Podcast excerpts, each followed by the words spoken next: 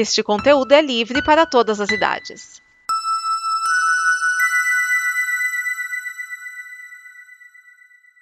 Obrigado por dar play neste programa. Em nome das pessoas que o fizeram, peço que você expresse sua opinião nos comentários e considere nos apoiar na campanha de apoio, seja no Apoia-se ou no PicPay. As informações e os comentários estão em nosso site comboconteúdo.com. Agora, fique com o programa.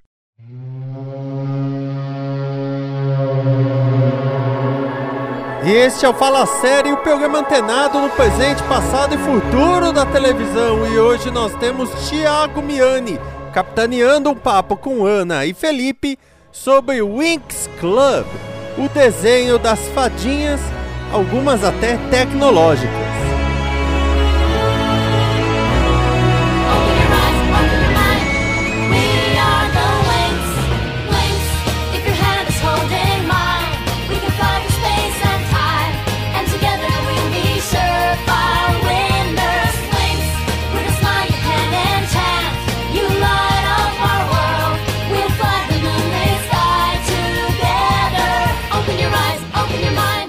Mais tarde é o arco casamento do pai da Stella, né? Ele vai casar pela segunda vez. E ela é transformada num taco gigante e foda-se, ele vai ficar com ela do mesmo jeito, tá nem aí. Isso é que é a casadão da porra, melhor casa. E assim, né, quando ela descobre que não é o príncipe, ela fala, tá, tudo bem, eu meio que eu já descobri isso. Meio que não me importa, meus pais eram príncipes e não deu certo com eles, né? É, assim, você me trata bem e eu gosto de você, então cala a boca e vem.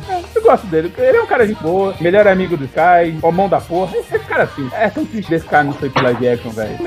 É triste ver também que às vezes no desenho ele fica meio apagado em comparação aos outros. É, os arcos dele são todos com a Estela, ele próprio não tem nenhum arco particular, né? Ele Mas- é assim, quando tá todo mundo junto, assim, eu digo as fadas e os especialistas juntos, assim, você vê todo mundo junto. Ele fica meio pra trás, assim, você vê que ele fica mais esquecidinho no canto. É Mas mesmo assim ela é um bom personagem. É um ótimo personagem. Ok, vamos falar dos últimos dois especialistas que aparecem. Não, não, não, só aparece mais um nessa temporada que é o Tim. Ah, tá. O Elia vai aparecer no primeiro episódio da sua temporada. Bom, Bom, o Timmy, ele aparece na metade da temporada, né? Ele, a princípio, a- as pessoas não levam ele muito a sério porque ele não vai pro treino de combate, pessoal. Então, quando chegam lá e, tipo, ah, a equipe é formada por quatro pessoas. Cara, o que que é esse cara aqui? Porque eu nunca vi. Então, porque ele não treina com a gente na parte de combate. Ah, e fica nessa, né? Por que, que esse cara não treina se ele é um especialista também? Aí você vai descobrir que tem mais de uma função de especialista. o que, o que é bacana. Ana, que é o O time, ele é o namorado da Tecna. Ele é aquela pessoa nerd que fica com tecnologia. Ele gosta bastante de, principalmente, construir, consertar as coisas também. Acho que é por isso, principalmente, que ele se deu melhor com a Tecna. Porque, tipo, a Tecna, ela é aquela pessoa que fica isolada lá no canto, que fica aquela coisa. E aí ele vem e fala assim: Ah, você é isolado? Eu também. Eu Vai jogar videogame comigo? que um VR novo? Sim, exatamente. É, é, tipo perfeito. Assim. É o casal que se completa em todas as formas. Porque eles são iguais, muito parecidos. Não, e assim, a forma como eles se conheceram foi, ei, bora jogar videogame? Opa, eu topo. incrível, incrível, incrível. É Fantástico. natural, né? O, o time é bom notar, ele tem dois arcos assim de, de maior importância. Um é aquele, como eu falei, do Codex, que ele tá sozinho contra as Freaks, estão invadindo lá a Fontubra, e basicamente ele tá só ele. E as Freaks estão passando, e ele tem uma pistola e poderia tirar nelas e assim não fazer nada. E a Tecna, pô, você é um covarde, não sei o que, você não fez nada. Ele, fala, ele, ele, não, ele não consegue explicar, mas você entende que ele não tinha a menor chance de ganhar. Ele disse, ah, não vale a pena eu ser destroçado no meio pra perder de qualquer jeito, né? É assim, vamos ser mas de conta, dos especialistas, ele é o mais no combate. Não, mas ele também é o mais esperto, né, cara? Ele é o único cara que diz, Não, porra, eu não vou ganhar nada com isso. Só que é o único assim, eu vou lutar com elas, eu vou acertar o primeiro golpe, beleza. Eu vou cair no primeiro papai das três. Então, e mais tarde é durante o, o arco que a, a técnica tá presa na dimensão ômega, ele é um cara que não desiste de resgatar ela do jeito que der, né? Porque todo mundo já assumiu que ela morreu. E ele tá lá, não, eu vou atrás, eu vou atrás. Que é um parque. Aliás, acho que umas poucas partes especialistas são foco da história mesmo, né? E é com ele. Sim. E ele vai atrás dela até as últimas consequências. É impressionante. Nem as amigas da mulher acreditavam que ela tava viva. Ele. Ele é tipo o modo Fury e fala: Eu vou, vocês não vão me parar, e é isso aí. É. E por fim, temos as três protagonistas da primeira temporada, que são a Trix, né? Arce, Darcy e Storm. Sim. Ana? Eu, eu nem sei de que, que eu quero falar, porque assim, eu acho que as três são fantásticas. Eu acho que as três foram principalmente, assim, aquela coisa de. Tem fadinhas coloridas, aí do nada um contraste totalmente negro. São elas. São aquela coisa assim, bem. algo bem pesado, digamos assim. Você vê principalmente isso quando você vê a escola delas, é um ar totalmente diferente. O nome Ai, do lugar é Torre Nebulosa, porque tá cheio de névoa e não entra ao lá nunca. Exatamente. Até a Estela pisar lá dentro. Ah, mas aí é outro nível, né? Vou então falar sobre a Darcy, que ela trabalha com escuridão, né? Que é, que é já logo sugere o nome dela. E ela, das três irmãs, eu acho que ela é que mais fala com a Ice e a Storm que fica mais assim de cantinho. Mas eu acho que a Darcy, eu senti muito falta dela em algumas partes, porque, tipo assim, por mais que seja assim, a Ice é a principal, aí depois vem a Darcy, depois vem a Storm, assim, a Ice ficou, tipo, com toda aquela coisa na primeira temporada, com todo o holofote, e eu acho que a Darcy merecia muito mais. Ah, o, a- o arco dela mais importante na primeira temporada é que ela namora o Riven, né? Uhum. E, E é tudo que ela faz também. é tudo que ela faz, mas eu acho que ela, como personagem, assim, não teve, assim, um grande desenvolvimento. Você fala, olha, meu Deus. Mas eu acho que ela. Eu gosto dela, principalmente pelo estilo dela, o jeito dela. Ela é minha atriz preferida. E esse, esse é o poder dela, a escuridão, basicamente. Felipe? Olha, eu vou falar da Storm, né? Que das três é o. É a veia nervosa, vamos dizer assim, né? Sim. a tempestade encarnada, porque nós temos uma fria calculista, que é a Ice, nós temos o que fica no meio termo, que é a enganadora, a sedutora, mas que tem aquele jeitinho explosivo de vez em quando, e o pavio curto, que é Storm. Jesus, aquela mulher quando aparece é um estrondo, é um estrondo ambulante, ela diz, eu cheguei com a minha boca, olhem pra mim, porque ela é aquele tipo de vilã que ela não quer os holofotes só dos vilões, ela vai tomar as das heroínas. E vai fazer isso na base da porrada. E elas vão correr dela, pelo menos na primeira temporada. É, bom, então ficou pra mim a Ice, né? A Ice, ela é a líder do Covenant, ela é a irmã mais poderosa das três, né? E assim, teoricamente é ela que tá manipulando todos os planos, ela quer o... O objetivo das três é ter a chama do dragão no final das três, só que querem um poder absoluto da magia. Só que na primeira temporada elas não sabem onde tá, né? Elas, elas não sabem quem é a Bloom, não sabem nada, então eles acham que tá no anel do Solária. E ela é quem tá manipulando toda a situação, ela que tá mandando o ogro, ela que tá fazendo magia pra tentar pegar esse anel do jeito dela. Ela é sempre fria, ela é sempre calcista, ela sempre tá por cima da carne seca, ela tá sempre no controle, inclusive das irmãs que estão sempre brigando pra ver quem é que vai assumir o lugar dela. Tipo assim, ela bota a ordem na casa, não dá pra dizer que não. O problema é que as outras são tão imprevisíveis e manipuladoras quanto ela, se você parar pra pensar. Cada uma ao seu próprio jeito. Eu acho que Exatamente. das três, a mais manipulativa é a Darcy. É a verdade. Darcy. A Darcy é, é- é assim, inclusive ela, ela faz várias magias de controle mental também na primeira A, temporada. a, a Storm, ela faz as pessoas fazerem o que ela quer do jeito mais tradicional. Ó, assim, você vai me obedecer porque, porque eu estou mandando. É, e a Ice prefere, ou você faz o que eu mandei, ou explodo todo mundo que você conhece até a próxima geração. É. Ela, ela nunca vai te, ela nunca vai te ameaçar, ela vai ameaçar quem você gosta. Que é pior ainda, né? Exatamente. Mas assim, elas são as principais antagonistas, né? São as bruxas de Torre Nebulosa. A primeira temporada, como eu falei, é isso. É elas tentando conseguir o anel da, da Estela, enquanto a gente é apresentado a esse mundo e a esse personagem. Eventualmente, elas conseguem um anel, próximo do final da temporada. E descobrem que ele é um pedaço de... Na verdade, não é, né? Ele é poderoso pra caramba, não é útil pra elas. É, E sem começa- estar com a dona, o anel não faz muita coisa. o anel é um amplificador de poderes, mas só funciona pra família da Estela, basicamente. Tem efeito em outra pessoa. Então elas vão em busca de uma nova fonte de poder. E esse é o começo da segunda temporada, que é a busca pelo Codex, né? E, sinceramente, a segunda temporada já apresenta novos personagens e ele vai elaborar um pouco a história da Dimensão Mágica. A primeira personagem que a gente apresenta é a Isha, que se torna a sexta membro do. E os demais personagens que são introduzidos são as Pix. A Fix é um negócio complicado. Acho que- Não sei se a gente deveria falar sobre ela, mas Ana, vamos começar com a Isha, vai? Quer que eu fale sobre a Isha? Por favor. Bom, a Isha ela demorou pra aparecer, principalmente porque ela não veio na primeira temporada. E ela é princesa de Andros e ela é a fada das ondas.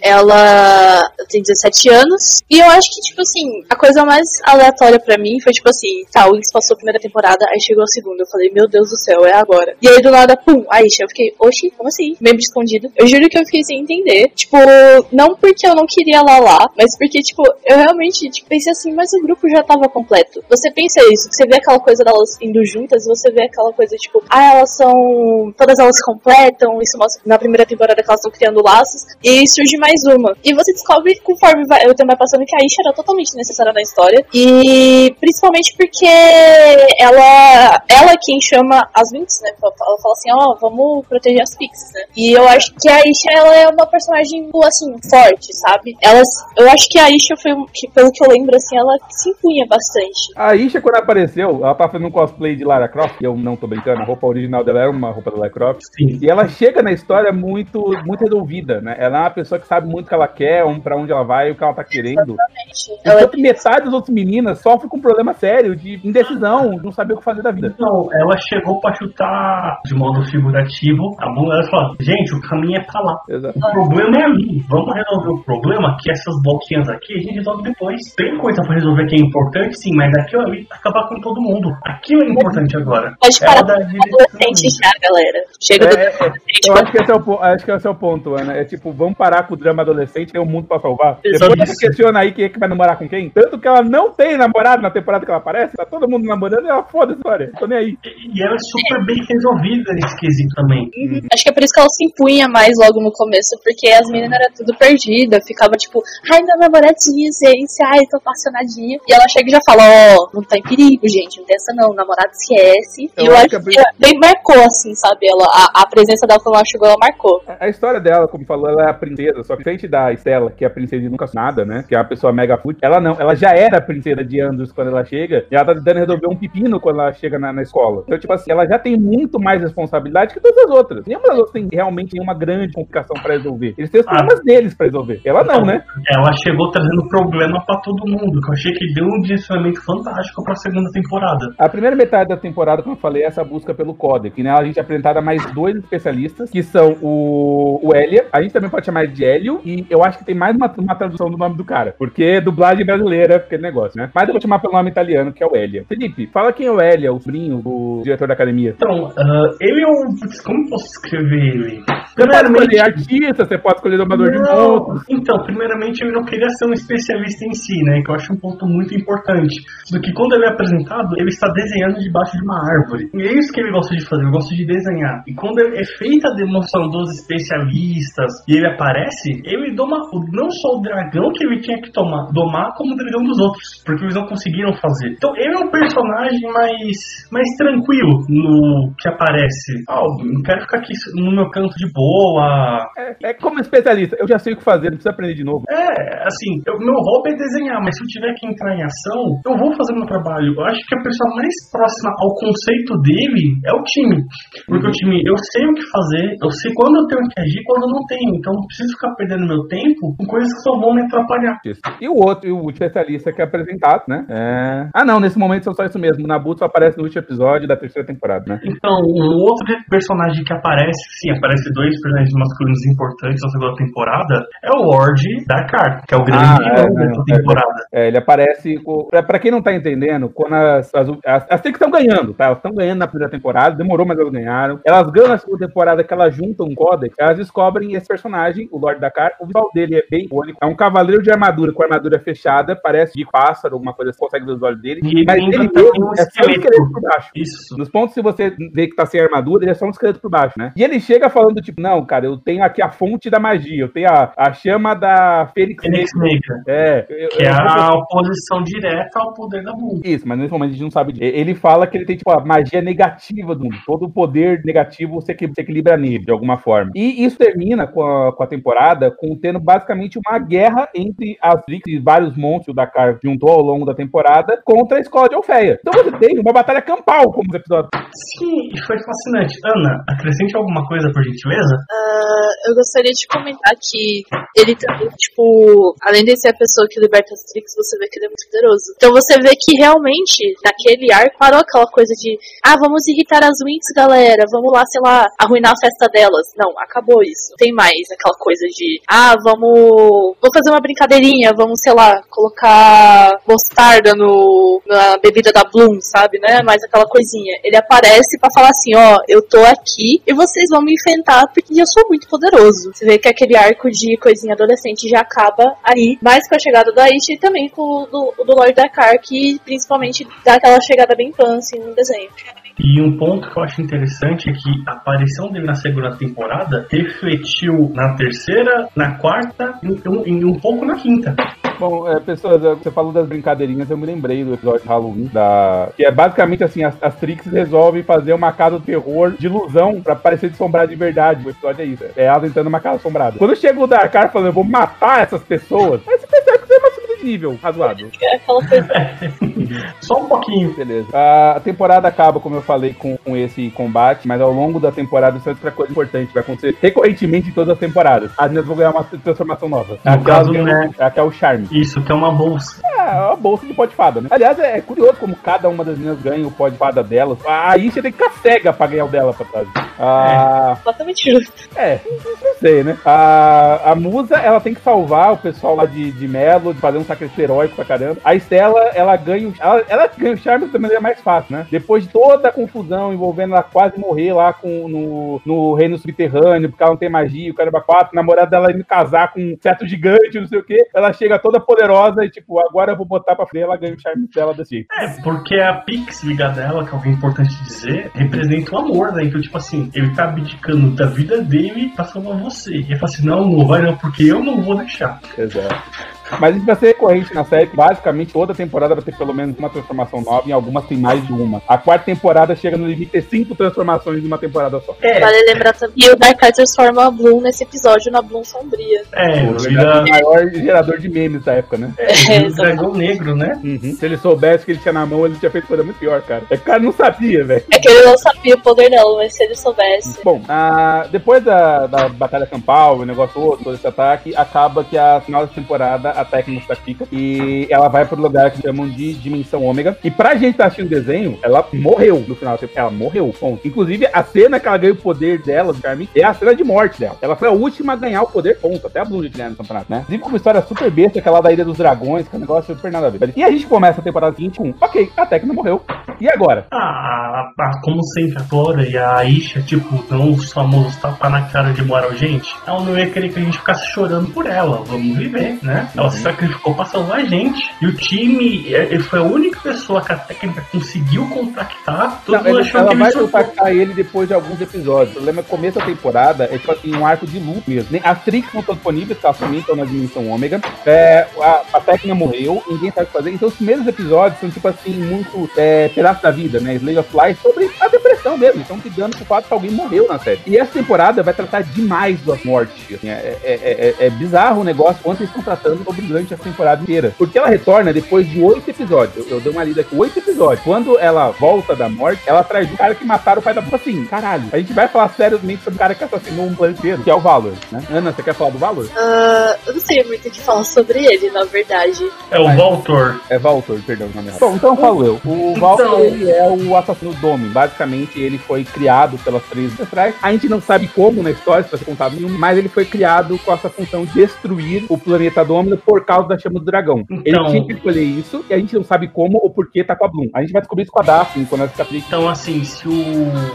ele era oposição à chama do dragão, que é a vida, o Voltor é uma criação, entre aspas, similar à chama do dragão. Só que o que ele busca não é destruir, é, é ter esse poder diferente das Trix que só queriam usar. Ele não, ele quer ter o poder para se tornar o dragão completo. E aí ele poderia decidir como é a dimensão mágica. Porque nesse, nessa temporada, descobre que a chama do dragão foi- começou a magia na dimensão mágica. Onde o dragão queimou, primeiro foi Domino, depois foi falhando, é onde tem magia. É por isso que a Terra, teoricamente, nunca teve magia, que a chama nunca chegou lá. É só isso, né? E ele chega com uma proposta totalmente diferente de reformular o mundo. Tanto que ele não quer a Bloom morta, ele quer a Bloom dele.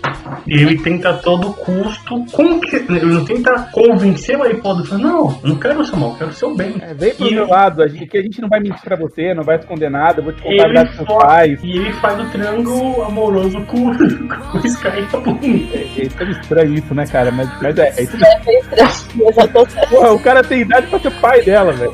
É mais, eu acho, viu? É, é que ele ficou congelado o tempo que ele matou o pai dela. Então, tipo, ele tem a idade do pai dela e ele envelheceu com mais de 16 anos. Mas, tipo, assim, velho, é, assim, é- é estranho o personagem, mas ele é muito, muito bem feito, né? Nessa, Ele, ele, me, ele me lembra, de certo ponto, o Drácula, de um dos do Discord do Konami, do, do Fate, onde é um, é um personagem bem arrogante, mas sabe ser cortês, é direto, mas tem aquele jeitinho nobre. Então, esse tipo de personagem, porque como ele foi demonstrado na série. E ser dublado pelo Guilherme Briggs dá uma ajuda aqui, né? O Guilherme Briggs Porra, aquela né? voz, né? Desde a mulher Cris, né? O Guilherme Briggs é o Guilherme Briggs. Não dá pra comparar, né? Exatamente. Mas assim, ao longo da temporada a gente vai acompanhando ele nessa busca de tentar corromper as meninas, torná-las malignas e tudo mais. E quando a gente vai acompanhando elas na busca pelo poder máximo das fadas, que é o Enchant, né? Que é fantástico. A, a busca deles pelo Enchant é o, o mote da temporada toda, de forma geral. É a primeira vez que as meninas estão reagindo a um vilão fazendo alguma coisa. Elas estão dando alguma coisa pra elas, tá? né? Eu acho que a terceira temporada, assim, no geral falando assim, foi a que mais fez andar a história, né? Assim, de background, assim, de personagem, essas coisas, foi a que mais andou. E eu Tá acho, acho, que, eu acho que, tipo assim, o, o problema em si é que, quando a gente para pra pensar nos desenhos em geral que passavam nessa época, era principalmente luta e essas coisas assim. E na segunda, na segunda temporada teve bastante disso, mas a terceira temporada já é aquela explicativa que você vê bastante, mas é aquela coisa manipulativa. Você vê que, principalmente, você vê que da primeira temporada pra terceira já dá um salto, da primeira pra segunda deu um salto tremendo, mas da primeira pra terceira dá um outro salto gigante que mostra assim: olha, a gente não, não quer falar aqui sobre problemas gigantes dos adolescentes. Nós estamos falando de um mundo onde realmente ele corre perigo e que tem todos os problemas, assim, tipo, tem seus defeitos, tem suas qualidades, mas principalmente que, tipo, nós vamos alavancar essa história pra uma coisa mais profunda. A gente É não um tá divisor de águas. só desenho, a gente quer fazer uma coisa mais profunda. E eu acho que E não é só focado na história também, porque eles não perdem a questão de continuar desenvolvendo os personagens. É desse arco que acontece o casamento do, do pai da Estela, que é transformado em sapo. E eu acho também que outro ponto que ele deve falar é que por Aisha ela ser uma princesa, eles abordaram um ponto que eu fiquei esperando que fosse abordado, que é ela foi prometido a um mago como esposa dele. Só que é um Sim. mago do próprio reino dela. Então eu achei muito bacana isso, que quando ela ganhou Encantix, teve com ela, ela, ela se auto-aceitar referente a esse problema que ele também não queria isso, O mas. que é uma pena, porque o Nabu é gente boa pra caralho, né, velho? Não, sim, mas depois ela aceita o Nabu. Tipo, eles têm um relacionamento Nabu. Olha, dos personagens masculinos que aparecem, é o que tem o maior desenvolvimento sem precisar do Sky. Aliás, Felipe, fala aí do Nabu, quem é esse cara que ele só aparece na temporada pouquíssimo, tem? Desenvolvimento só dele na próxima temporada, né? Então, o, o Nabu ah, é um dos poucos magos que aparece na série, vamos deixar isso bem claro. Pra quem, não, pra quem perdeu a conta, lembra aquele que a gente falou na primeira temporada? Na segunda apareceu mais que é o Palladium, que é o professor das meninas, que é um elfo.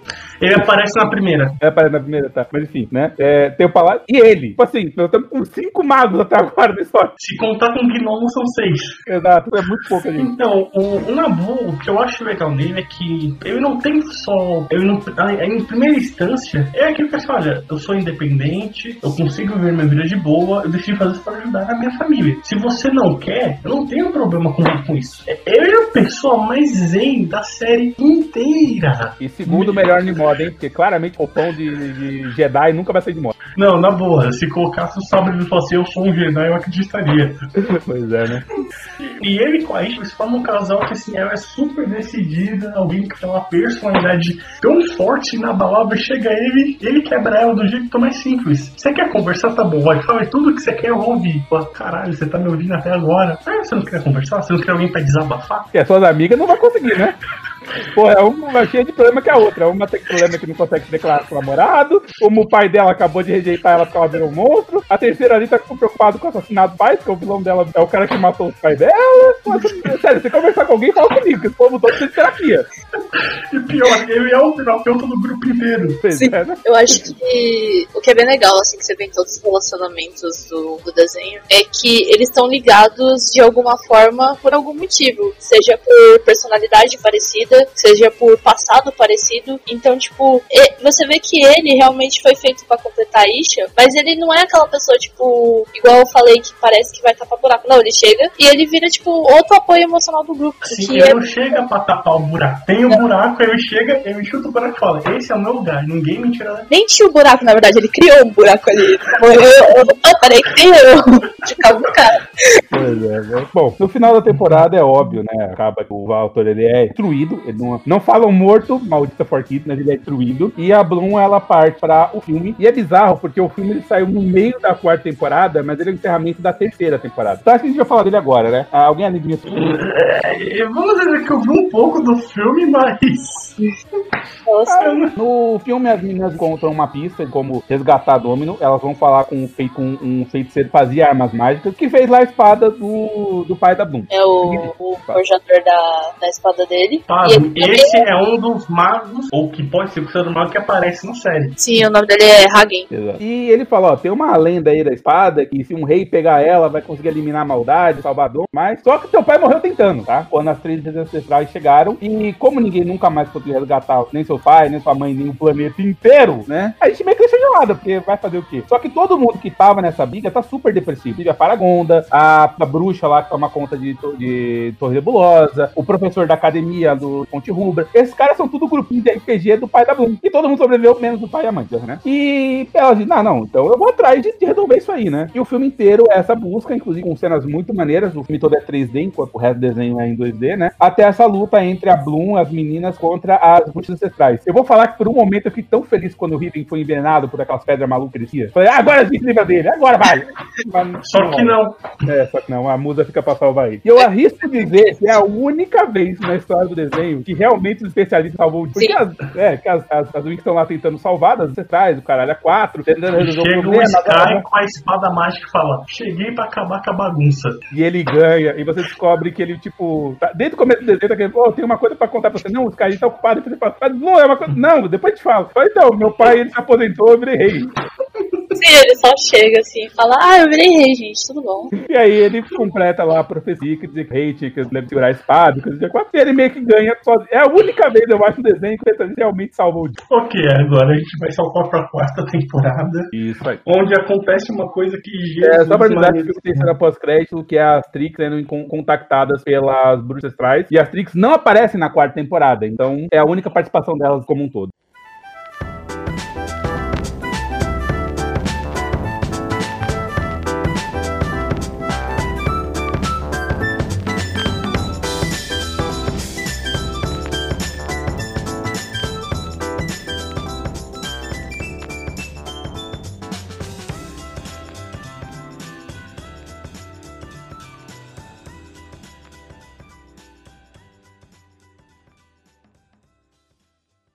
Esta é uma produção da Combo. Confira todo o conteúdo do amanhã em nosso site comboconteúdo.com.